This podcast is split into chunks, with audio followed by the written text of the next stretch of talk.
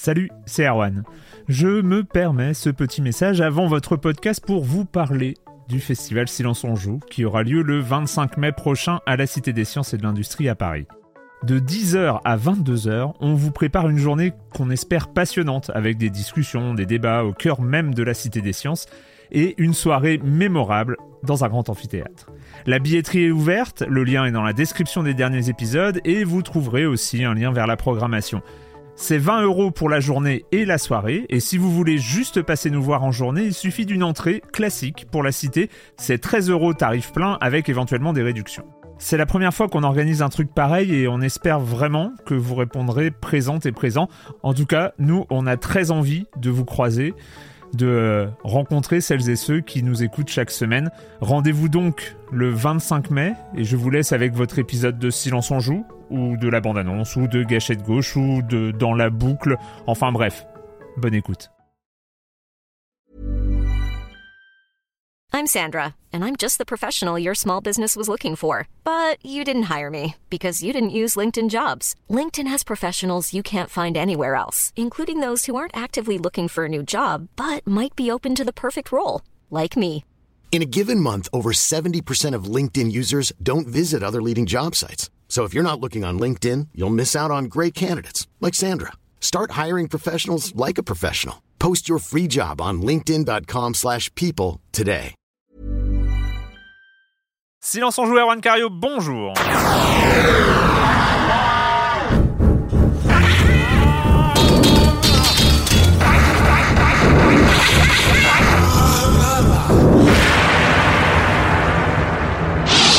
Au programme cette semaine, bah on a décidé de faire léger parce que les, les dernières émissions, on avait mis trop de jeux, voilà, et puis après on était en rush à la fin, et puis euh, Pierre One, il nous tapait. voilà, puis, il y avait de la violence, enfin bon, et puis en ce moment, il faut, il faut arrêter avec la violence, il faut la paix, il faut euh, la, il faut, mal barré. hein. Euh, donc au programme cette semaine, on va parler de Super Smash Bros Ah, Ultimate. je t'avais dit que t'étais mal barré. Ouais, c'est ça. Et on va aussi parler de Gris qui vient tout juste de sortir, de Gris de Devolver qui sort sur euh, Switch et PC et autre chose, je sais pas, je ne sais pas. Vous savez vous si ça sort sur autre chose Bon, on- on- Euh, PC Switch seulement. voilà, PC Switch seulement. Même pas un petit peu de Mac? Oui, peut-être Mac. oui, oui. mais- mais- oui, mais- Ah non, mais Mac, Peut-être, Mac. peut-être. Ouais. Mac, Mac avec Bootcamp, euh, tout ça. Est-ce qu'on en parle? Est-ce qu'il faut en parler? Oui, non, c'est important. C'est important. Moi Non. qui ai été sous Mac pendant très longtemps. Non. euh, si, ah, tu vas On va finir par parler de Linux aussi, non ça, ça va pas.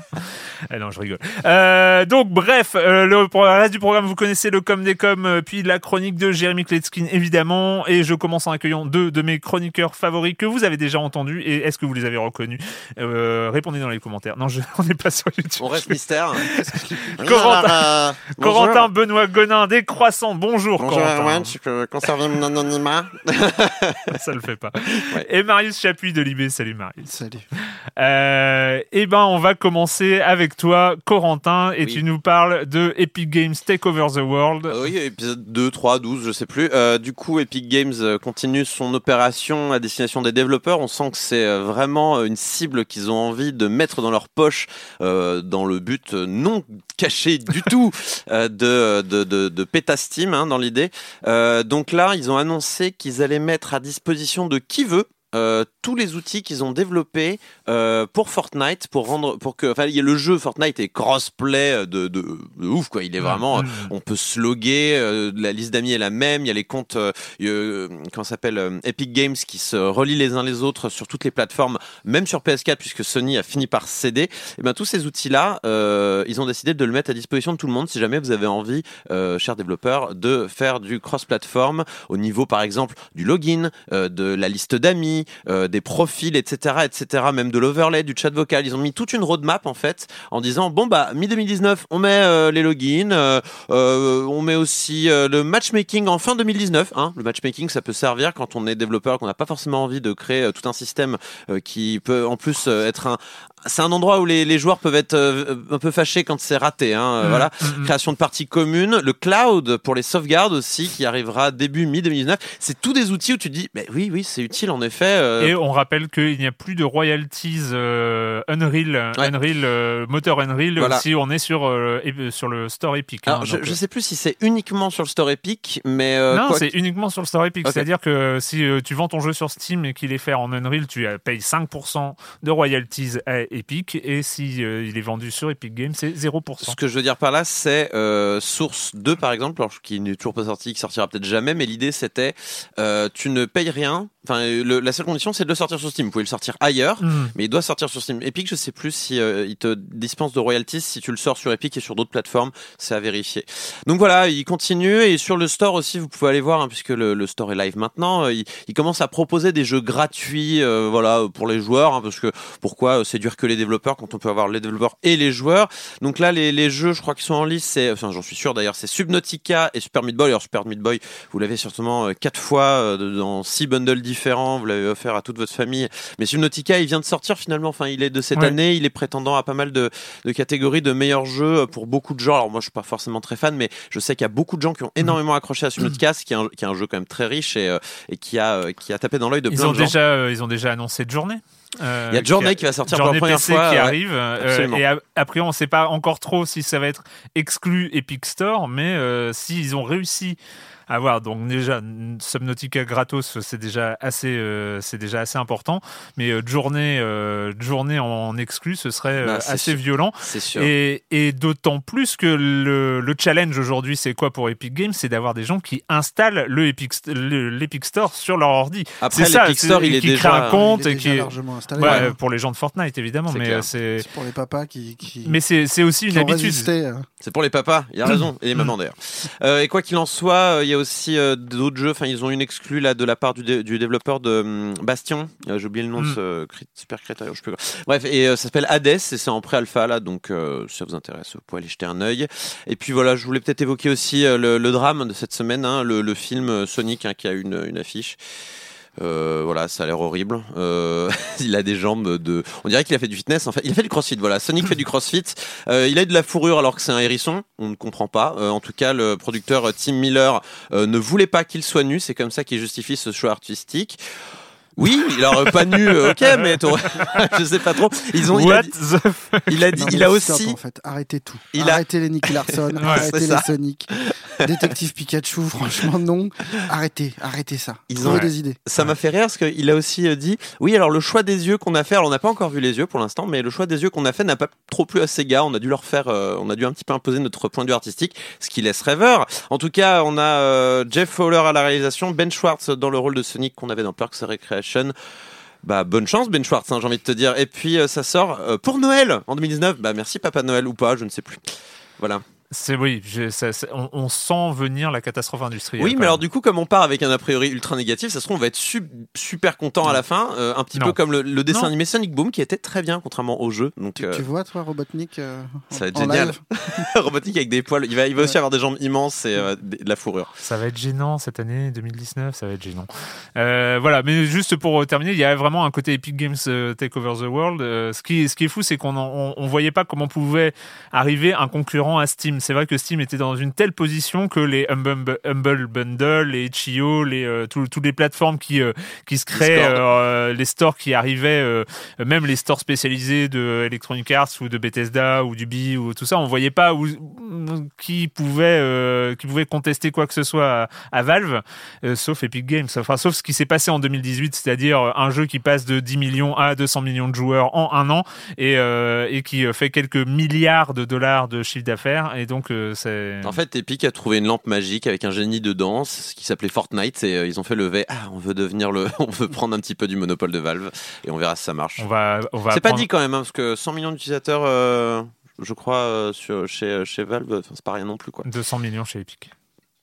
Oui, oui, oui, pour, Fortnite, pour un jeu, hein, pour un jeu, n'oublions pas. Ça, ça, les... les... joueurs de Fortnite sont pas forcément des joueurs qui ont envie d'essayer autre chose. Ce sont des joueurs de free-to-play. Exactement, qui n'ont pas envie de dépenser de l'argent, c'est aussi ça.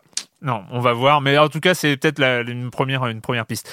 Euh, le comme des coms de la semaine dernière, j'ai choisi des comme des com des commentaires beaucoup trop longs, donc on va essayer de résumer ça.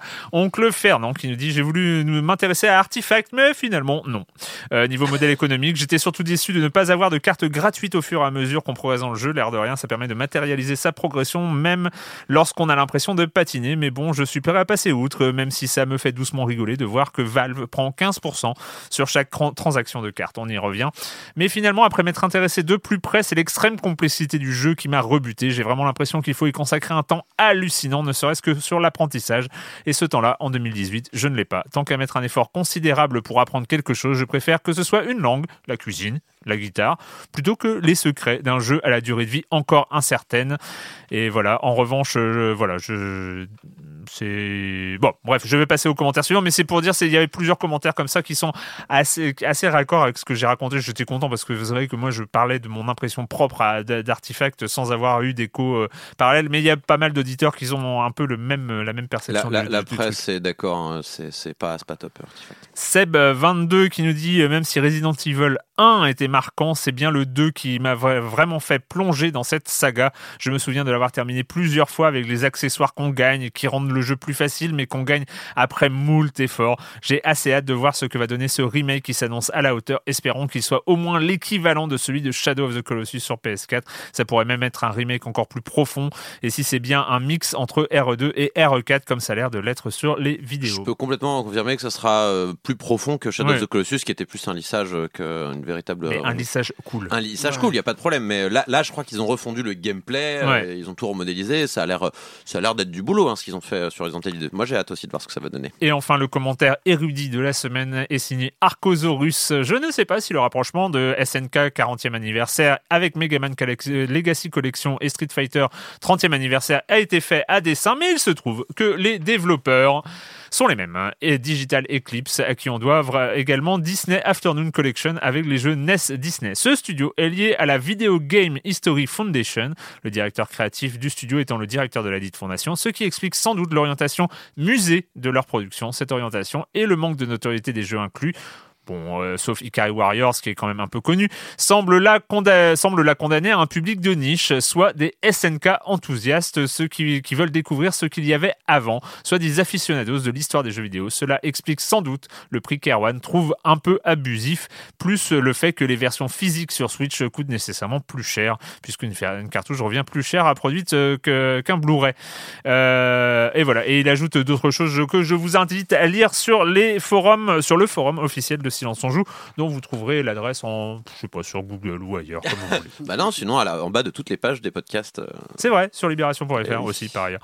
Euh, bref, on va commencer donc, euh, on va commencer par par quoi On va commencer? Par un jeu de combat qu'il faut éjecter ses participants. Je résume Super Smash Bros. dans, ça, bien. dans le dans, dans le lore Nintendo. Bon, on va écouter un extrait.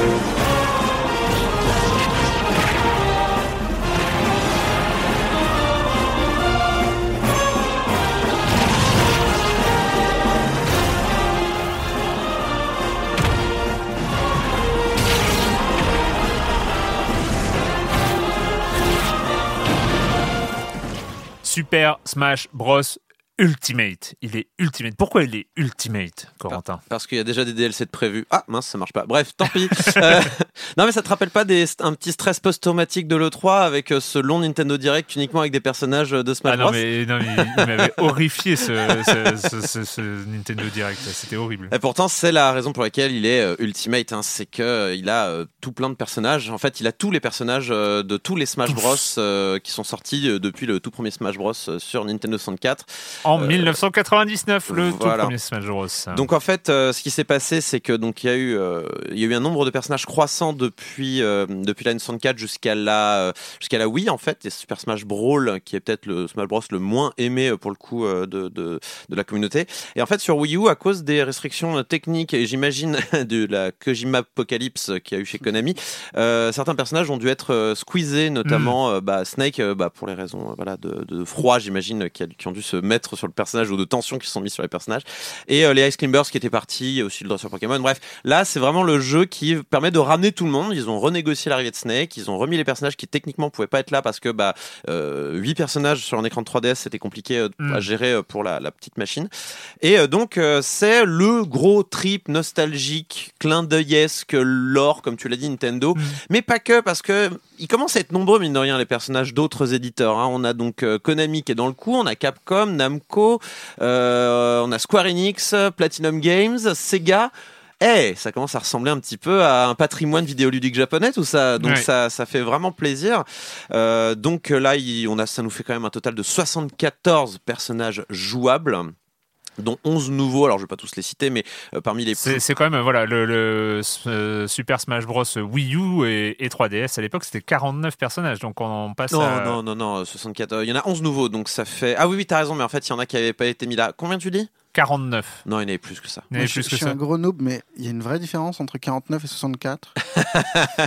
non, mais moi, moi je sais Est-ce que ça change vraiment l'expérience de jeu?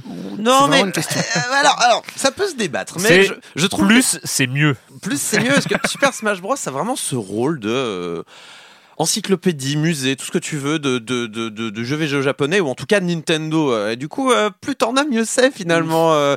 Enfin, tu regardes de toute façon, c'est caractéristique. Avant chaque sortie d'un Super Smash Bros, enfin en tout cas depuis, je pense, la version Wii U, chaque annonce de personnage, c'est comme l'équipe de France quoi. On, oui, y a un truc de roster et de. Voilà, t'as un côté genre qui va être dans le prochain Smash Bros? Et c'est vraiment l'attente. On se dit ah moi je veux Waluigi. D'ailleurs, il y a tout un débat pourquoi Waluigi n'est pas encore dans le jeu quoi. C'est vraiment. Waluigi quoi. Bah genre le personnage hyper capital hyper central sur le Mario lore. Bah oui, euh, alors que la plante, euh, la plante piranha, euh, elle, elle est dans le jeu et on sait pas pourquoi.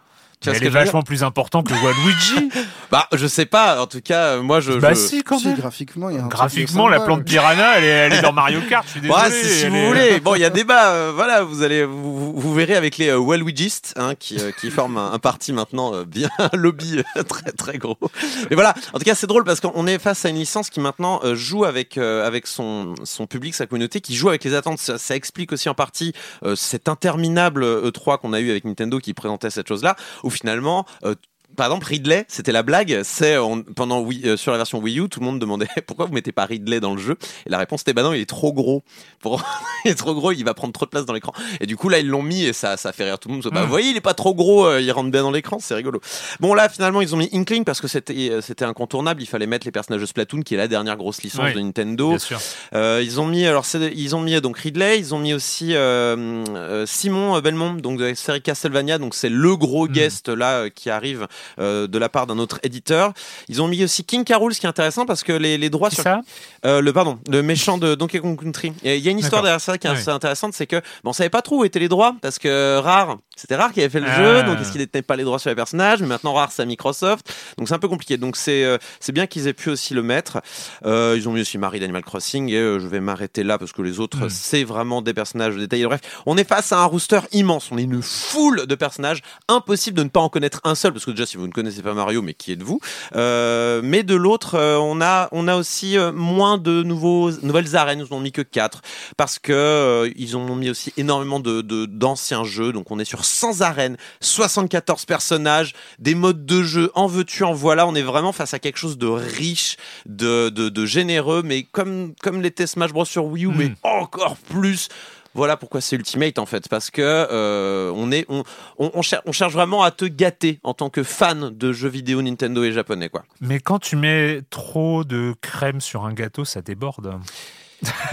Sauf que t'es tout pourri, mais bah il y, a, y, a un côté où ça, où ça dégouline, où, où, en fait le truc c'est que dans un jeu de combat, parce qu'on est quand même dans un jeu de combat, je me trompe ou je me trompe pas Ça, j'ai à peu près saisi le, le concept.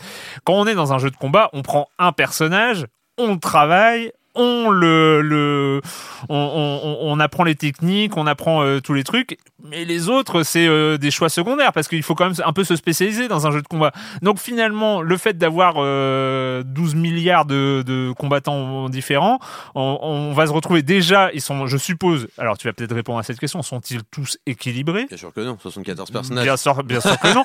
Donc on va dire qu'il y en a peut-être une dizaine ou une douzaine qui vont être euh, suffisamment fort pour intéresser la communauté. On va faire un joueur, va faire un choix parmi ces 12 là, ce qui fait que finalement, en tant que joueur, le fait qu'il y en ait 70 euh, autres euh, qui sont disponibles, c'est pas très. bah, sauf que, sauf qu'on n'est pas tous Pardon. C'est du plaisir ou de l'identification à un personnage, à une licence, quoi. Personnellement, je prends un plaisir non dissimulé à péter quelqu'un avec un mauvais personnage. Ah, ça se comprend. Non, non, mais ce que je veux dire par là, c'est oui, tu as raison. Euh, d'un point de vue purement euh, compétitif, euh, Smash Bros, on va dire que 90% de son contenu ne sert pas. Mais c'est pas le but unique de ce Smash Bros. Et c'est aussi la beauté de ce Smash Bros là. Déjà, ça, ça, il faut remonter aux origines parce que ce principe-là, d'un jeu de combat où il n'y a pas de point de vie. Un jeu de combat où finalement le but du jeu c'est de sortir son personnage de l'écran et quand même ultra euh, à l'époque il fallait de couilles pour sortir mm. un, game design pareil. Alors où les jeux de combat bah, c'était deux personnages face à face qui se mettaient des coups avec une barre de vie qui diminuait et quand elle était à zéro un des personnages avait gagné. Là euh, Nintendo a réussi à se dire tiens comment on pourrait mélanger finalement deux genres euh, qui a priori n'ont pas grand chose à voir qui, qui est le jeu de plateforme et le jeu de combat. Ils ont réussi à mélanger ça et ils ont donné finalement et oui alors c'est tarte à la crème c'est bateau mais oui le Mario Kart du jeu de combat très clairement. Mm. ils ont créé un truc qui est à la fois accessible et à la fois pointu. Et la preuve en est avec cet accident heureux comme je sais plus qui avait dit ça, mais c'est un accident heureux qui était Smash Bros. Mêlé, euh, qui finalement euh, part par hasard était extrêmement technique et encore aujourd'hui est joué à l'Evo, euh, qui est la plus grosse compétition de jeux de combat dans le monde, et est encore considéré comme un des meilleurs jeux de combat aujourd'hui, peut-être avec Street 3 et, mm. et, et, d'autres quoi. Et, donc on est face à face à un jeu qui finalement peut plaire à tout le monde parce que et, ça Sakura il a bien compris depuis Smash U, Smash sur Wii U, Smash 4 comme on l'appelle, il y a une en fait une euh, comment dire une direction qui a été prise de réconcilier ces deux publics qui étaient le public de mêlée, qui est le public compétitif, et le public de euh, brawl, qui est le public casual, qui met plein d'objets, qui met euh, les euh, super furies qu'on peut déclencher et qui peuvent changer le cours d'une partie, qui veulent veulent s'amuser dans des dans des terrains avec des événements aléatoires qui vont venir tout chambouler si on est au mauvais endroit au mauvais moment. Et depuis vraiment Smash 4, il y a cette prise de conscience qu'il il faut plaire à tout le monde et pour plaire à tout le monde, bah, le meilleur moyen, c'est justement tu prends le, tu prends l'exemple de la tarte à la crème. C'est pas une tarte à la crème, en fait, c'est un buffet. Et un buffet, tu vas chercher ce qui te plaît, tu vas prendre ce qui t'amuse, tu vas euh, jouer le personnage qui te plaît. Si tu perds, bah c'est pas grave. Et si tu perds, tu sais quoi? Eh ben, tu vas dans les innombrables options, puis t'as qu'à mettre du handicap sur euh, sur euh, tel ou tel personnage. D'ailleurs, ouais, il y, a, y, a, plein de nouveautés qui ont été faites justement pour multiplier les cas de figure, tout ça. Ils ont mis par exemple un mode très rigolo, mais très intéressant, où en fait on choisit un personnage et, à chaque, et dès qu'on le choisit, en fait, euh, il disparaît pour le match d'après. Donc au bout d'un moment, le roster il diminue, diminue, ah, diminue. C'est bien ça. Ouais, c'est super intelligent. Euh, il y a aussi un mode un peu plus classique euh, à la Tekken, à la Tekken un petit peu où deux équipes s'affrontent avec bah, soit on reste sur la même partie et quand un personnage sort, le suivant arrive, le joueur suivant arrive et on peut faire des combats comme ça 4 contre 4 ou 5 contre 5. Non, je crois que c'est 3 contre 3 et, 4, et 5 contre 5. ou alors dès qu'un match finit, on réinitialise et c'est le challenger suivant qui arrive, mm. c'est aussi possible. Ils ont vraiment mis plein plein plein plein de modes de jeu, ce qui rend la chose vraiment bien. On peut jouer jusqu'à 8 joueurs quand même depuis euh, Smash Wii U, euh, ce qui rend des, des parties absolument dingo. Qu'est-ce que tu me parles de jeux compétitifs alors qu'on peut jouer à 8 joueurs, tu vois ce que je veux dire? C'est un bordel sans nom à 8 joueurs. Tous les stages ont leur mode euh, Battlefield, c'est-à-dire une plateforme principale et trois petites plateformes, ou alors leur, leur version destination finale plutôt pour les duels où il n'y a pas de plateforme du tout, il y a juste une plateforme mmh. principale, ce qui permet en fait d'avoir une variété dans les décors tout en satisfaisant le, on va dire la, la volonté d'égalité parfaite euh, sur, euh, pour les joueurs très compétitifs. Euh, vraiment, évidemment, il y a tous les objets, tout est modifiable. Ils ont même pensé à toutes les pratiques, puisque maintenant on choisit les niveaux avant les matchs, ce qui permet de choisir son personnage une fois qu'on est, on a conscience du niveau que c'est, et éviter de prendre un personnage trop lourd si c'est un niveau qui demande de se déplacer beaucoup. Ça, c'est extrêmement bien pensé et intelligent, alors qu'avant on choisissait après. Mm. on a aussi tout un système de, de comment dire, preset de règles qui a été mis en place. Donc tu peux préparer tes règles. Duel, euh, pas d'objet, destination finale, euh, trois vies, machin, ou alors tu peux mettre des, des, des, des, règles un peu plus rigolotes euh, sur d'autres sujets. Vraiment, ils ont pensé à tout. Ce qui, est, ce qui est un peu terrifiant. Hein. Moi, j'ai lancé le jeu, je ne connais rien en Smash Bros. J'y allais vraiment en touriste. Et en deux heures, mais tu, tu lances le truc, tu as des options dans tous les sens, des, des, modes de jeu dans tous les sens tu ne sais pas. Enfin, tu as l'impression d'être paumé, de pas savoir ce que tu dois faire, de pas savoir. Enfin... Non, c'est très possible que quand tu arrives et que tu es nouveau sur ce, sur ce truc-là, les, les, toutes les options, tout ce qui, qui est permis d'être fait, en fait, t'impressionne. Ouais, il y a un côté indigestion euh, avant même d'avoir commencé. Quoi. Ah. c'est là où euh, je trouve que ça s'éloigne un petit peu, en tout cas, de, de, de, du Mario Kart du jeu de combat. C'est c'est qu'avec ce Smash Bros Ultimate, on, va, tellement dans l'ultimate sur, cette particularité qui est le jeu Smash Bros euh, qui, a tellement de particularités. Enfin faut, faut là, ce que tu dis c'est le jeu ultimate pour les fans de la franchise en fait. Et, c'est vrai que comme euh, comme le dit Marius Mario Kart n'importe qui on, donne une manette à n'importe qui qui a joué, qui a pas joué, qui sait même qui a joué à un jeu vidéo avant ou même pas. On lui dit là c'est accéléré, euh, là c'est euh, déclenché un bonus et, euh, là c'est tourné et il fait il fait des tours de, de, de circuit. Là pour rentrer dans Mario dans Super Smash Bros, c'est c'est pas un peu compliqué quand même? Euh, oui Question ouverte, hein. j'ai pas de, j'ai pas d'avis. Moi non plus. Enfin, je pense que déjà il y a un problème inhérent au style de jeu. Le jeu de combat mm. n'est de toute façon est moins un genre euh, facile à appréhender qu'un jeu de course. Après, il existe pour moi un des jeux de combat qui sont, enfin de combat, de combat platformer un petit peu comme Smash Bros, qui sont plus accessibles en effet qu'un Smash Bros. Je pense à Towerfall, je pense à Samurai Gun, euh, tous ces petits jeux indés euh, qui permettent en fait de, de, se mettre sur la gueule joyeusement avec deux boutons et un joystick, grosso modo.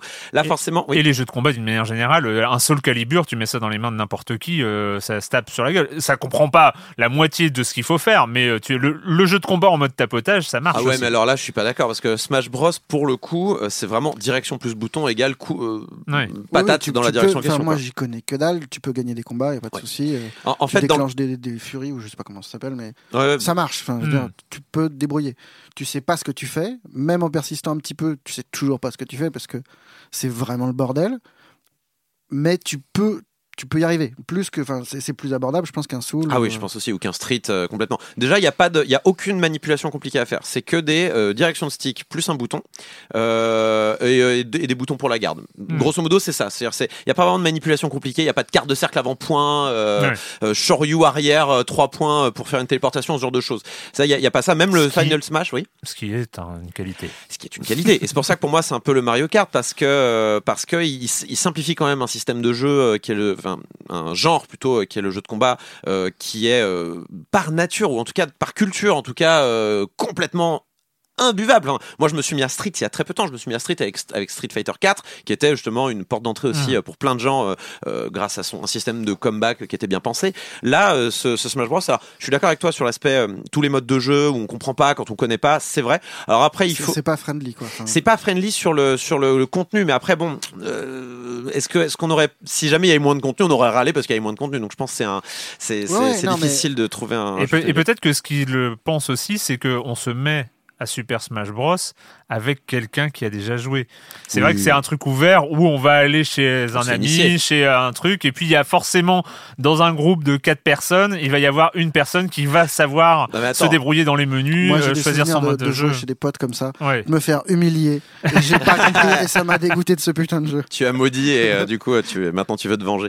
Non mais alors par contre on, dit le, le, contenu qui nous euh, qui nous submerge. Ah, cela étant, le jeu démarre avec genre 8 personnages, hein, donc il faut hmm. il faut débloquer le reste. Donc c'est vrai qu'on arrive, on a des faces connues, hein. on a Link, Mario, Pikachu, c'est des gens qu'on connaît. Donc même quand on n'y connaît rien, on arrive, il y a un nombre euh, facile de, personnages à, avoir en tête et euh, on peut prendre enfin voilà c'est que des personnages très connus en fait c'est les, les, les, personnages du premier Smash Bros mm. euh, qui sont présents après il y a honnêtement il y a il y a un système d'aide qui est plutôt bien foutu. Euh, donc il y a le grosso modo le manuel qui est intégré au euh, qui est intégré au, jeu et qui est accessible à peu près depuis n'importe quel menu et qui permet notamment de rechercher par mots clés euh, des, des, des, des éléments de, de, langage du jeu. ce qui quand on est perdu ah là j'ai pas compris de quoi. j'ai pas vu moi ça. Bah il est c'est tu sais t'as un menu sur le côté ouais, ouais, puis t'as as le t'as le t'as un menu d'options enfin t'as un menu d'aide en fait qui est, qui est aussi assez touffu avec par mode par personnage t'as une fiche personnage qui explique euh, le fonctionnement de chaque personnage et certaines subtilités. Ça, c'est plutôt bienvenu parce que c'était pas forcément le cas dans les précédents jeux.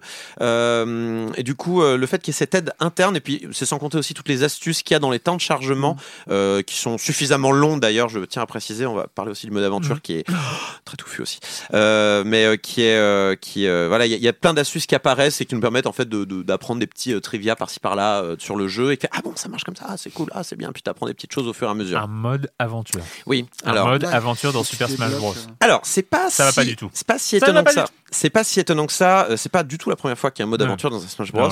je crois que le premier mode aventure date euh, de mêlée, si je me trompe, euh, avec un mode euh, semi-scénarisé, mais plutôt une succession d'épreuves différentes et qui avait été plutôt bien apprécié justement parce qu'il se prenait pas trop au sérieux. Puis Brawl est arrivé, a pris ça au sérieux et tout le monde a rigolé très fort en disant bah non, faites pas ça. mais il y avait l'avantage d'avoir des cinématiques et de tenter de faire quelque chose. C'était pas dingue. pas de mode aventure ensuite sur la version Wii U et, et 3DS. Et là ils nous, ont, ils, ont, ils nous en ont remis un. Et l'essai est plutôt transformé. C'est plutôt bien fait, c'est plutôt bien pensé. Donc on est sur une forme. Donc tous les personnages ont été décimés, sauf Kirby qui s'en est sorti. Pourquoi? Parce que Sakurai, le, le, mec qui gère Smash Bros, est le papa de Kirby, clin d'œil, clin d'œil. et donc se retrouve à devoir libérer tous ses copains qui sont répartis sur une énorme carte sur lesquelles sont émaillés plein de plein de combats différents à conditions. Et en fait, chacune des conditions va être représentée par, on va dire, une espèce de d'image, un autocollant, c'est un esprit en fait. Et l'esprit en question va contrôler un personnage en face avec des conditions qui correspondent à l'univers de cet esprit-là. Par exemple, je prends un exemple simple, si c'est euh, euh, Knuckles, si c'est Knuckles qui n'est pas jouable mais euh, dont l'esprit est dans le jeu, il va contrôler, je sais pas, Sonic et il va utiliser beaucoup de d'objets qui t'enfoncent dans le sol parce que Knuckles il creuse et donc en hmm. fait et c'est que des clins d'œil comme ça qui ont été réutilisés dans plein de circonstances et là honnêtement l'imagination qui a été déployée par les développeurs pour faire correspondre les univers de tous les jeux Nintendo Konami, Capcom, Sega pour euh, les euh, pour les euh, réussir à les retranscrire dans ce langage qui est extrêmement limité qu'est le roster de Smash Bros plus les objets plus les, les arènes. C'est c'est vraiment amusant quoi. T'es es là enfin ah je comprends ce qu'ils ont fait. Ah oui comme c'est une mouche ils ont rendu le personnage minuscule. il faut le frapper c'est impossible parce qu'il est tout petit. Et c'est vraiment très très amusant. alors c'est très amusant dans un premier temps. Le problème, c'est que euh, comme on enchaîne vraiment les combats comme ça euh, sur cet immense monde euh, où il y a vraiment énormément de combats, en fait, on se déplace sur une hmm. carte immense et après on se dit bon, ça, ça me plaît pas, je vais aller faire un autre match. Mais au final, ça reste que des matchs. ça peut être un peu long, donc faut le, faut le picorer plus que le faire d'un seul coup comme je l'ai fait, parce qu'il y en a quand même pour une bonne 10-15 heures hein, ah de, mode aventure, euh, vraiment vraiment très long. Par contre, il accélère le, le, déploiement des personnages dans le mode multi, donc c'est intéressant de le faire et ça permet de prendre la main quand, euh, comme toi Marius. J'ai commencé. Ouais, comme comme toi Marius, on est euh, on est perdu et très rapidement je finis. Donc il y a aussi un système de les esprits, on les récupère, on peut les assigner à son personnage. Ces mêmes esprits peuvent équiper d'autres esprits, tout ça. Ce fait qu'on peut mettre un aspect stratégique, un système d'affinité de pierre feuille ciseaux qui est mis en place avec un système de puissance, voilà qu'on va gérer. Donc contre ce personnage-là, on va changer de, de hmm. on va changer euh, son équipe pour euh, être plus adapté parce que le sol sera en feu ou parce qu'il y aura un nuage empoisonné ou parce que du vent fort va souffler ou parce que c'est un, un, match à PV et donc on va se mettre plus de PV grâce à son équipement. Donc voilà, un, un mode aventure qui est vraiment très touffu, qui est, qui se prend pas au sérieux, qui qui met pas d'histoire. Euh, c'est bien vraiment le bien contre le mal, donc on s'en fout et c'est très bien. Euh, c'est Nintendo. Enfin c'est Nintendo de toute façon. Mais euh, pour ceux qui voulaient vraiment un mode aventure, ils vont avoir leur mode aventure qui est bien touffu, qui en auront pour leur argent. Pour ceux qui s'en foutent, c'est pas grave, on peut débloquer les personnages autrement. Euh, et donc, euh, je voilà, je, loue Nintendo pour avoir fait ça. En conclusion, je dirais que ce Smash Bros, il est, il est assez indispensable si vous aimez les anciens Smash Bros. la méta a l'air de bien partir avec des, des, des, petites subtilités de gameplay qui ressortent et les gens qui en prennent partie. On peut, ça c'est difficile à jauger, donc on verra peut-être dans quelques mois où en sont le, le, la scène de, Smash Bros. En tout cas, tout le monde trouvera son compte dans Smash Bros. Il est ultimate, euh, quoi. Il est ultimate. Il y a déjà des DLC de prévus. Euh, ça, c'est euh, ben, c'est la dure loi du marché, ma chère Merdise. Mais ils ont ils, vont mettre, ils ont annoncé déjà, ils l'ont annoncé au Game Awards, le le héros de Persona 5, Joker, donc Atlus, nouvel arrivant, nouvel éditeur qui arrive en vrai, c'est Sega, donc ça va. Mais trop content qu'ils aient mis Joker, c'est totalement inattendu. Mais voilà, c'est ce genre de truc qui est cool aussi, c'est de pouvoir faire Mario contre Sonic, c'est pouvoir faire Snake contre Cloud, c'est pouvoir faire Bayonetta contre Bowser. C'est quand même super, quoi. T'imagines, je t'aurais dit ça euh, il y, a, y, a, y a 20 ans, euh, peut-être pas il y a 20 ans, si il y a 20 ans, il y avait déjà Sonic. Mario contre Sonic, mais impensable, impensable. Et bah là, on peut avec Super, Smash Bros. Et le fait qu'il soit jouable en portable aussi, c'est super. Euh, j'ai joué même avec les, les Joy-Con, mm. c'est jouable. Honnêtement, c'est très jouable, tout simplement parce qu'il y a quatre boutons de face, deux, bout et deux boutons de tranche, donc c'est très jouable. Alors qu'avant avec le Wiimote, c'était pas mm. jouable. Et c'est compatible avec vos manettes GameCube, avec l'adaptateur de la Wii U si vous l'avez. Sinon, ils ont remis en vente l'adaptateur si vous voulez les euh, recycler vos vieilles manettes GameCube, elles sont tout à fait compatibles. Bref, n'hésitez pas, moi je, je suis parti pour des centaines et des centaines d'heures de jeu et des soirées euh, endiablées. Voilà. Formidable. Merci Corentin. C'est bien d'avoir. Euh, parce que je pense qu'il n'y aurait pas eu toi, tu vois, pour, pour parler aussi longtemps de Smash Bros. Moi, je pourrais pas tu vois. Ah, on me bah, demande de faire 8 secondes à peu près sur Super Smash Bros, mais plus, j'aurais eu du mal. C'était les réunions avec les copains euh, quand bah on était au collège bah lycée, on jouait à Smash. Quoi, tu, tu, tu, débriefais Smash Bros. Ah, mais oui, c'est ça. C'est on débriefait, voilà. Bah là, le jour même de la sortie, on s'est retrouvé avec les copains et on a, on a eu une soirée Smash Bros. L'accent, euh, l'accent, Corentin. L'accent, l'accent. Je viens des Alpes, hein, donc il n'y a aucune raison. encore une fois, il n'y a aucune raison géographique pour cet accent-là. Mais voilà, c'est un peu le rituel. Allez, c'est le moment d'accueillir Jérémy Kletskin et sa chronique Jeux de société Salut Jérémy. Salut Erwan. Alors une fois n'est pas coutume, on va parler d'un jeu qui a été kickstarté et dont tu connais déjà le nom, The Binding of Isaac. La version jeu de cartes du jeu vidéo qui a levé 2 650 000 dollars en juin 2018. Oui oui, c'est bien uniquement pour le jeu de cartes que les gens ont plaidé autant d'argent. Les premiers backers ont commencé à recevoir leur jeu courant novembre. La boîte est jolie comme ça, tout en longueur, faite de cartons d'une grande qualité. Elle contient 3 400 cartes, une centaine de pièces en plastique et de dés. Et puis au bout d'un moment, ben, il faut s'y mettre, il faut jouer au jeu. Et là, ben, euh, je vais vous raconter. Les joueurs de 2 à 4 vont recevoir chacun un personnage. Moi, pour ma première partie, je me suis rué sur Isaac. Puis on recevra aussi une carte éternelle, une action qui ne pourra être ni volée ni détruite. Et enfin, on commence le jeu en piochant trois cartes objets qu'on garde dans sa main. Au centre de la table, on prépare deux piles. D'un côté les monstres, de l'autre côté les trésors. Et on va découvrir deux cartes de chaque pile aux yeux de tous les tours fonctionnent de la manière suivante. On pioche une carte objet qu'on rajoute à sa main, puis on joue une carte objet, qui dans la majorité des cas vous permettent d'amasser de l'argent, et enfin on pourra choisir d'acheter l'un des trésors ou d'attaquer l'un des monstres. Et là, Erwan, comme tu as dit la semaine dernière à propos d'artefacts, dans le genre euh, potentialité de génération de fun, on est relativement limité dans un jeu de cartes. Alors évidemment, je ne vais pas m'attarder là-dessus, mais en général, je suis pas vraiment d'accord. Mais là, je pense vraiment qu'ils sont tombés dans le piège. Déjà, il y a une tonne de hasard. On est super avantagé quand on pioche des super cartes, par contre les cartes de merde, bah vous foutent dans la merde. Et puis le combat, bah on lance des dés, mais euh, c'est primitif. Hein. Si le chiffre est assez élevé, c'est vous qui le tapez, sinon bah c'est lui qui vous tape. Et puis euh, toutes ces cartes, non seulement elles sont extrêmement déséquilibrées, toutes pleines de textes qui affectent les règles et qui génèrent un chaos à la limite du supportable. Alors on m'a dit euh, oui, mais c'est l'esprit décalé du jeu. mais moi j'y vois plutôt une recette entre Munchkin et Exploding Kitten, mais ça a été démoulé tiède. Et voilà, un syndrome qu'on retrouve trop souvent sur Kickstarter. Venez, on fait un jeu avec une licence connue, mais on prend pas de risque sur la mécanique. Un peu comme les jeux Spider-Man euh, dans les grandes surfaces. Au final, c'est un bordel pas possible, c'est pas fun, c'est pas original, c'est juste nul. Moi, vous l'avez compris, j'ai détesté, mais mes amis, ils ont beaucoup aimé, et ils m'ont demandé de vous le dire. Le nom complet du jeu, The Binding of Isaac Four Souls, l'auteur Edmund Macmillan, édité par Studio 71. Et le cross-média, c'est bien, mais faut pas se sentir obligé, on n'a pas besoin de vos licences, nous. Bye Il est vénère Waouh Les Euh, punchlines. Eh, des moulets tièdes, les Ah, gars. les, les punchlines, quoi. C'est un peu triste quand même parce que il y a vraiment une hype euh, palpable autour de, de ce jeu de société Isaac, euh, en tout cas autour de moi, et euh, bah, je suis un peu triste de voir qu'il y a beaucoup de hasard et que c'est un peu le, le dawa, quoi. C'est dans Silence on joue, on, on prend nos responsabilités, on a peur de rien, Et on ouais. dit les choses. On démoule tiède euh, tous les jeux qui ont besoin d'être démoulés tièdes. Euh, merci Jérémy, Jérémy Kletskin qu'on retrouve toutes les semaines évidemment dans Silence on joue. Et c'est le moment, euh, ça vient tout juste de sortir, ça vient tout juste de sortir ces jours-ci.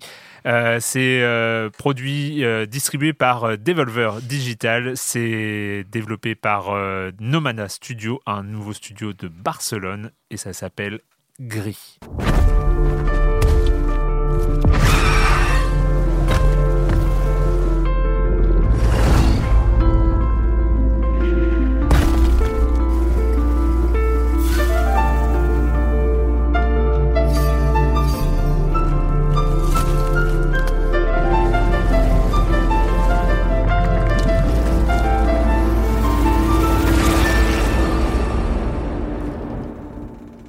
Marius, Oui. alors ce gris, ce gris. Euh, c'est beau. Déjà, Alors, ah oui, mais c'est- on va le répéter, je pense, un certain nombre de fois dans, dans Je voulais l'émission. juste dire que c'était beau, euh, Ouais. si c'est possible de placer ce point. C'est assez Voilà. choupi, même. C'est- Euh, comment, comment ça commence? Ça commence par une petite fille qui est dans. Enfin, une petite fille, non, une jeune femme. Ouais, une jeune femme, plutôt. Une jeune femme, cheveux verts, euh, tunique noire, qui est dans la main d'une statue, si je me souviens bien des Mhm. premières images, qui se craquelle et la jeune femme tombe. Et ben donc ça commence par une image de Miyazaki, en fait. Une jeune femme qui tombe du ciel dans une tunique noire. Ah Oui, la. On a, le, on a le combo Laputa Kiki euh, parfait. Et les premières minutes font beaucoup penser à Journée. Mm.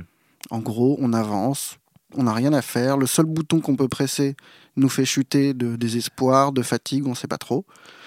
Et, ça, ça pose quelque chose. Le jeu Ouais. va évoluer évidemment après, on va en parler, mais, mais ça, ça pose une ambiance directement, c'est-à-dire ce, ce mix euh, euh, journée, donc euh, qui rappelle quand même un jeu vidéo, et, euh, et Miyazaki. Voilà, on est, on est dans, dans quelque chose d'assez, euh, euh, une sorte d'émotions subtiles, de, de, Ah. de mélancolie aussi euh, qui, qui s'installe. Tant qu'on est dans les références, moi j'avais plutôt vu, alors j'avais noté entre Moebius et Michel Oslo, mais chacun voit son. Ouais, alors, ouais, Moebius, c'est marrant parce qu'on en a parlé Ouais. hier. On cherchait. On n'est pas d'accord là-dessus. Moi, je- Moi, je, je- trouve qu'il y a vraiment je- je pas trouve- le trait de Moebius. le Euh, il y a- mais- il y a- il y a quelque chose de sur- Moebius, moi je trouve. sur le très fin, sur, Oui, euh, sur quelques expr- et sur quelques expressions de visage qui m'ont rappelé certains visages euh, de, de Moebius au début. Mais bon, c'est bref, certaines architectures vraiment euh, qui m'ont rappelé Moebius. Moi, je j'étais sur sur les architectures, j'étais plutôt sur Peter et Schwitten, mais euh, bref. On va citer tous les noms qu'on peut. J'irais plutôt un travail d'illustrateur, un truc qu'on pourrait Voilà, voir sur ouais. DeviantArt ou, ou Tumblr, plus qu'un auteur qui a vraiment une identité hyper Mm. forte. En Ouais. fait. Ce, qui est un- ce, qui est, ce qui est pas gênant parce que c'est joli, mais il manque peut-être une identité vraiment euh, puissante. Quoi. Continue donc, on marche, on tombe. Donc on marche, on tombe, et au bout d'un moment, bah, on peut sauter, on peut collecter des petites euh, étoiles qui nous permettront d'avancer, et c'est un platformer euh, 2D, mais extrêmement gentillet au début. Au point qu'on se demande si on n'est pas devant un jeu un petit peu trop joli pour, euh, pour son bien, et s'il y aura vraiment un jeu derrière, et si, si on aura affaire à quelque chose d'un peu solide, euh, et pas juste un, bel emballage. Et la bonne surprise, c'est que le platformer se développe, euh, croît, et euh, il n'y a pas vraiment de défi, on peut pas mourir, il n'y a pas de notion de challenge du tout, mais le truc est suffisamment dense pour qu'on s'amuse et que ça fasse jeu, quoi. et que ça fasse jeu bah, parce que c'est et c'est vrai je suis en- entièrement d'accord c'est c'est- c'est- c'est- ces premières minutes euh, alors pour le jeu en entier il faut compter entre 4 et 5 heures on va dire Waouh Ok, bah, je suis peut-être allé en ligne droite et très vite sans trop fouiller, mais je suis plutôt 2h30 moi. 2h30 2h30, ah ouais, ah ouais non t'as speedé là quand même Et je, je- pas particulièrement, mais j'ai pas, j'ai pas non plus cherché à faire le 100%, tu vois, mais j'ai trouvé un peu court moi. Mais bref, euh, continuons. non moi, moi je, je- enfin pour en jouant tranquillement en profitant des paysages on va dire euh, moi j'ai mis 4 bonnes heures euh, donc euh, c'est Ouais, et j'ai pas eu l'impression de, de- de prendre mon temps non plus hein. j'ai juste euh, Bon, c'est peut-être la façon dont je prends mon temps, peut-être je vais vite. Désolé. euh, mais, les euh, mais, mais c'est vrai que très vite, le, le, jeu se développe. Alors, on est. C'est vrai que j'ai eu un peu la même crainte que toi de se retrouver. Alors, on, peut se rappeler un peu de l'histoire. C'est qu'à l'époque de Journée, où, où Journée est, est sorti, ce, type de jeu, on va dire, euh, contemplatif design, euh, un peu musical, un peu, euh, onirique, était, n'était pas monnaie courante. Hein. C'était pas quelque chose qu'on voyait tous les jours. Depuis, depuis, il y a eu des journées-like, des, jeux un peu plus avec du piano, du violon et, des belles images. On en a connu quelques-uns. Et c'est vrai qu'on avait, on a forcément, quand on commence gris, cette petite crainte qui est de. Ok. C'est beau, mais c'est chiant, non voilà, faut pas que c'est- ça soit non mais c'est ça, beau et chiant. Et, et en fait, euh, c'est beau. De fait, c'est, ça, ça l'est. Mais euh, mais y a- y a- on, on se rend compte très vite qu'il va y avoir des systèmes. On va être dans un Metroidvania arty en fait. Ouais, en fait, c'est un puzzle platformer, en fait, avec des touches, en effet, de Metroidvania. Le seul truc qui manque pour que ça soit vraiment un Metroidvania, c'est un level design. C'est vraiment, enfin, plutôt un, un dungeon design, le fait euh, d'avoir Mm. des embranchements et de ça, alors qu'il n'y a pas d'embranchement dans, dans, dans, dans Gris, quoi. Il y a, de temps en temps, il y a, ça va aller par là pour aller récupérer un, un, collectible euh, quelconque, euh, mais il y a, c'est, c'est en ligne droite. Il est extrêmement Mm. linéaire. C'est la seule chose qui l'empêche vraiment d'être un Metroid-like. Mais en effet, sinon, on, collait- on, on récupère plusieurs euh, capacités. Euh, je pense qu'on peut citer au moins la première. En fait, assez rapidement, on va pouvoir se transformer en bloc de pierre assez lourd, hein, qui nous permettra notamment bah, de casser. des passages où des tempêtes bloquent le personnage. D'ailleurs, très belle. de euh, lutter contre le vent. Ouais, d'ailleurs très belle, euh, encore une fois, harmonisation entre euh, le, le son et l'image, entre guillemets, sur ce passage-là, avec euh, une musique un petit peu à la... euh, moi, je crois que ça ressemblait à celle d'Interstellar, un petit Mm. peu avec l'orgue qui monte, qui redescend, qui le monte, passage qui avec l'orgue est très très bien. Ouais, et euh, Après, qui, je euh, trouve que ça fait un petit peu genre euh, euh, Agnès Obel ou enfin le, le- le- le petit piano mélancolique un peu classique et euh, ouais. ça me manque un peu de puissance aussi de ce côté-là. Mais bon, et ce que Mm. j'ai oublié de préciser, c'est que la chute et le départ du jeu correspond aussi à l'arrivée, la perte de la couleur en fait. Oui, On arrive dans un monde tout blanc, un désert où tout est fracassé, c'est des ruines et, et le jeu en fait apprend, enfin le, le but du jeu c'est de redonner de la couleur à ce monde-là. Hmm. Et en, la grande finesse du jeu, c'est dans sa façon narrative d'apporter par le par l'ambiance, par des petits points de détail de- du décor, tout un récit sur le deuil ou en tout cas la perte de quelqu'un Ouais, ou quelque chose comme ça. Sûrement le deuil ou la rupture. Ou. On n'en sait pas trop là-dessus, mais, mais le truc est fait suffisamment finement pour que ça soit plaisant et que euh, surtout que ce retour à la couleur prenne, euh, prenne du sens et, euh, fait, c'est un jeu sur la résilience, quoi, d'une certaine manière. Euh, c'est jamais très précisé, on est toujours un peu dans le flou, mais est-ce qu'on a besoin finalement d'être dans le concret après, ça reste quand même des thèmes qu'on a beaucoup vus. Euh, donc, on, on, voit ce qui arrive, on sait ce qui arrive, on n'est pas surpris. On est un peu dans une zone de confort qui à la fois nous réconforte et nous fait dire bon, c'est un peu facile. Mais, je, trouve qu'il y a, aujourd'hui, hein, dans, dans, le jeu vidéo indé euh, notamment, évidemment, il y, a, il y, a, ce fil du rasoir, entre guillemets, où, euh, enfin, où, c'est, on, il y a toujours ce danger de tomber dans le, euh, dans le trop choupi, dans le, dans, le, dans le trop arty, dans le trop Tumblr, finalement, dans, le, dans le trop design illustrateur.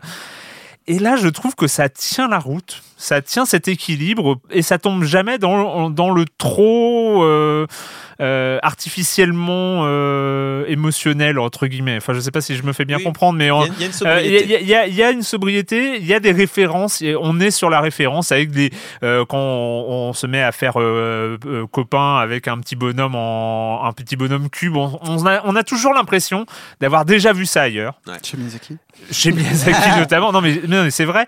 Mais c'est suffisamment original, suffisamment. Euh... Bah, c'est là où je suis. Enfin, moi, j'ai, moi, j'ai, vraiment parcouru le jeu avec euh, une, un, vrai sentiment de, de fraîcheur, de, de, de, trucs agréables. Et, et ce que j'ai trouvé assez étonnant aussi, c'est à certains moments d'avoir un sentiment d'urgence euh, sans qu'il y ait cette possibilité de mourir. C'est-à-dire qu'il y avait, on, ne craint jamais de mourir, mais il y avait des scènes de course poursuite ou de choses comme ça où on perd un peu le contrôle sans tout à fait le perdre, mais qui donne, je, je sais pas, qui, qui euh, où je me suis senti impliqué euh, alors qu'il n'y avait pas de risque absolu de, de, perdre. J'ai trouvé que c'était plutôt... l'univers est pas très original, la thématique non plus, mais il y a suffisamment de jaillissements, je trouve, visuels mm. pour que tu restes dans un état de d'émerveillement juste ce qu'il faut pour avoir envie de continuer. Il y, a, il, y a, il y, a, un premier boss, entre guillemets, vraiment avec des gros, gros, gros mmh, guillemets, qui surgit euh, au bout d'une heure de jeu ou une, heure et demie, qui est vraiment pour le coup très, très beau. Et euh, surprenant. Enfin. Il faut qu'on parle de l'animation. De voilà. c'est extrêmement bien animé. C'est vraiment qualité, euh, belle production euh, européenne d'animation qu'on pourrait présenter à Annecy. Quoi. Je ne sais pas s'il y a moyen de présenter euh, des bouts de ce jeu à Annecy pour le festival, mais c'est vraiment magnifique. Enfin, vraiment, genre, on, est, on est face à un, objet artistique qui a même, été travaillé. Même des petits détails, genre les, ces, cubes de plateforme qui apparaissent et disparaissent. L'animation d'apparition-disparition est exceptionnel. bien sûr. C'est bien fait. On est en fait, c'est ça en fait qui nous fait continuer. C'est-à-dire comme tu le dis, euh, on, continue euh, toujours parce qu'on a envie de le faire. Euh, grâce à ce, En fait, ils sont talentueux. Ce jeu, ce jeu est fait hmm. par des gens talentueux, tu le sens. Alors, les gens en question, hein, le, designer, pour le citer quand même, parce qu'il faut le citer, c'est quand même un des principaux responsables de, la qualité générale, c'est Conrad Rosette. Rosette. Et euh, à la tête du studio Nomada, euh, c'est Adrian Cuevas et Roger Mendoza, qui, euh, qui sont des anciens d'Ubisoft notamment. Et il y en a un qui a bossé aussi sur Hitman. la musique, c'est Berlinst aussi, qui hmm. sont basés à Barcelone. La musique est sympa. Honnêtement, hmm. je, je suis plutôt satisfait. Mais voilà, pour dire qu'en fait, tout cette. Ah, t'es moins d'accord sur la musique, je te vois Moi, je Plus gros sabot, quoi. Enfin... Ok, d'accord, très bien. Bon, j'entends, j'entends. Mais euh, quoi qu'il en soit, le, le... En fait, pour moi, ce jeu est déborde de talent manque un peu d'originalité, mais compense très largement par ce qu'il offre en termes d'art, en termes de. Voilà. Parce que, honnêtement, là, tu me parlais tout à l'heure du petit bonhomme cube, mais c'est évident ce qui se passe là. Tu vois, genre, à partir du moment où tu fais tomber une pomme, que le mm. bonhomme commence à te suivre, tu sais ce qui va se passer. Tu vas te lier d'amitié, il va te le rendre un moment, vous allez vous séparer, ça sera triste, fin de l'histoire. Et c'est exactement ce qui se mm. passe. T'as as quand même des petits trucs, des petits moments, alors j'ai pas envie de spoiler, mais où t'as vraiment des trucs visuellement étonnants que t'as pas mm. vu. Enfin, il y, a un moment, une inversion noir et blanc entre un jeu d'ombre et de, de haut et de bas, euh, qui, est, qui, est, pour le coup vraiment splendide. C'est un moment assez clé en plus, puisque euh, on déclenche quelque chose d'intéressant. Mais le, le, Oui, non, mais encore une fois, je, suis d'accord avec toi. C'est-à-dire que tout l'aspect graphique, tout et euh, certaines mises en scène, en effet, ces fameux jaillissements dont tu parlais mm. tout à l'heure, permettent en fait de se dire tiens, j'ai envie, j'ai envie de connaître le prochain, la prochaine mm. bonne idée, j'ai envie de connaître la, prochaine inspiration, j'ai envie de connaître le prochain moment de génie de, qu'a eu Nomada. voilà.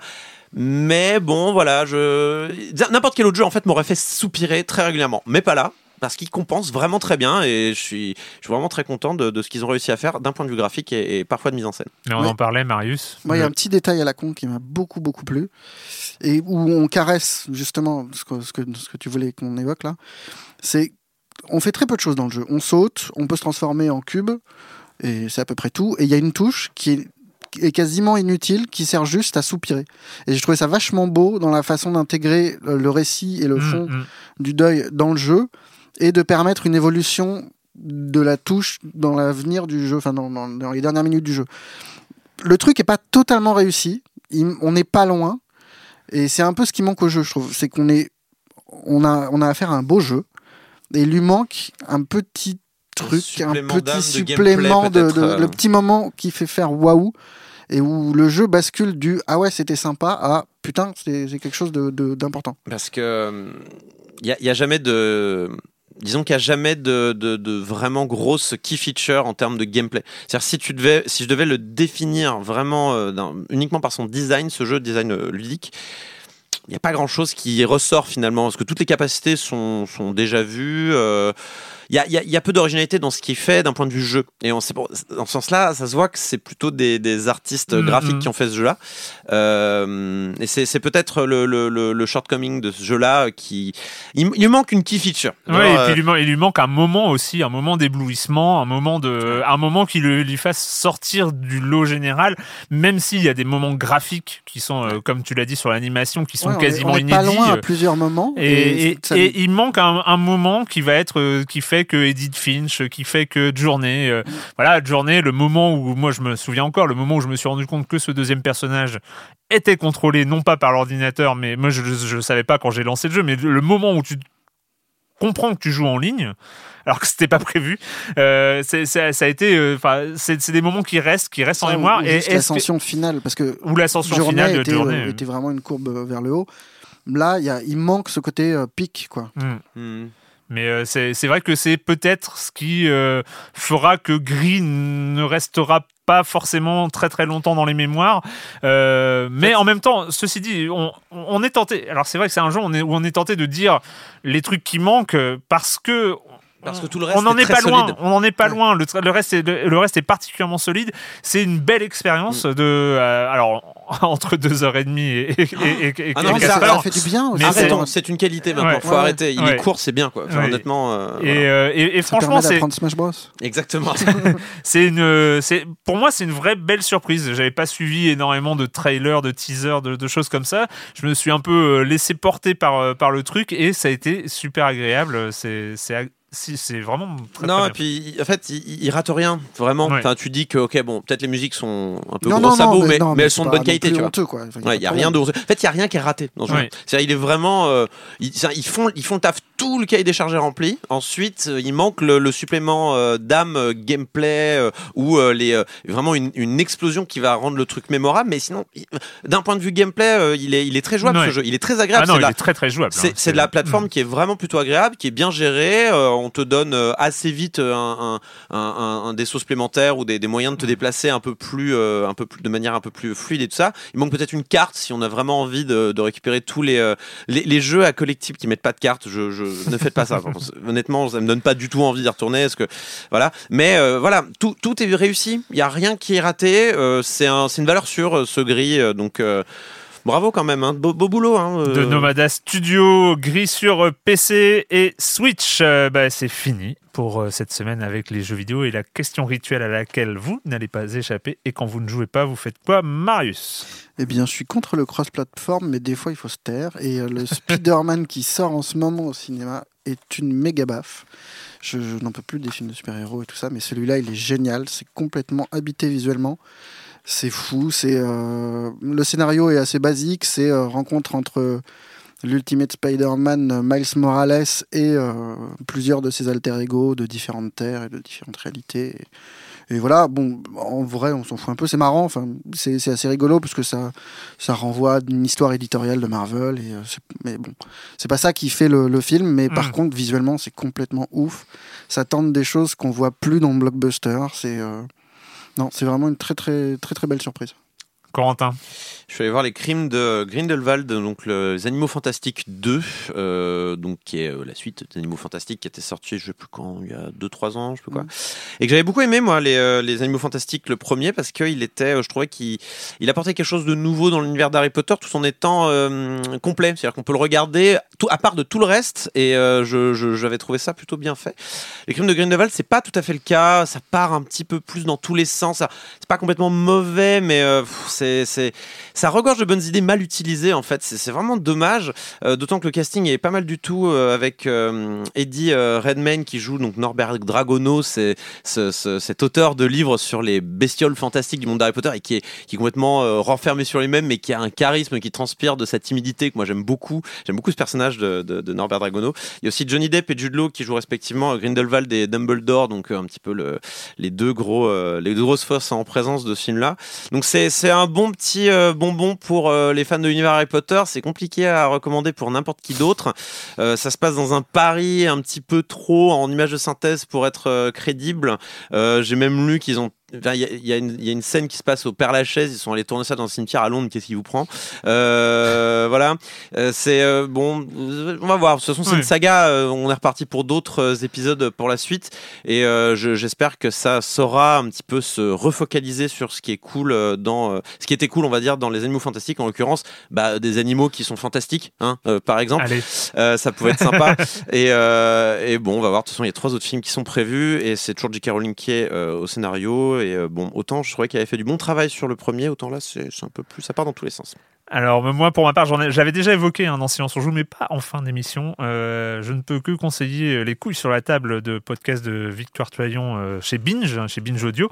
alors c'est le bon moment, je trouve, pour pour le conseiller parce que les deux derniers épisodes disponibles en ligne, qui sont l'épisode normal, donc c'est toutes les deux semaines, je crois, hein, toutes les deux semaines les couilles sur la table. Donc l'épisode normal, le dernier en date est absolument exceptionnel. Ça s'appelle ce que la soumission féminine fait aux hommes avec euh, comme invité exceptionnel la, la philosophe Manon Garcia et le c'est incroyable, c'est vraiment génial.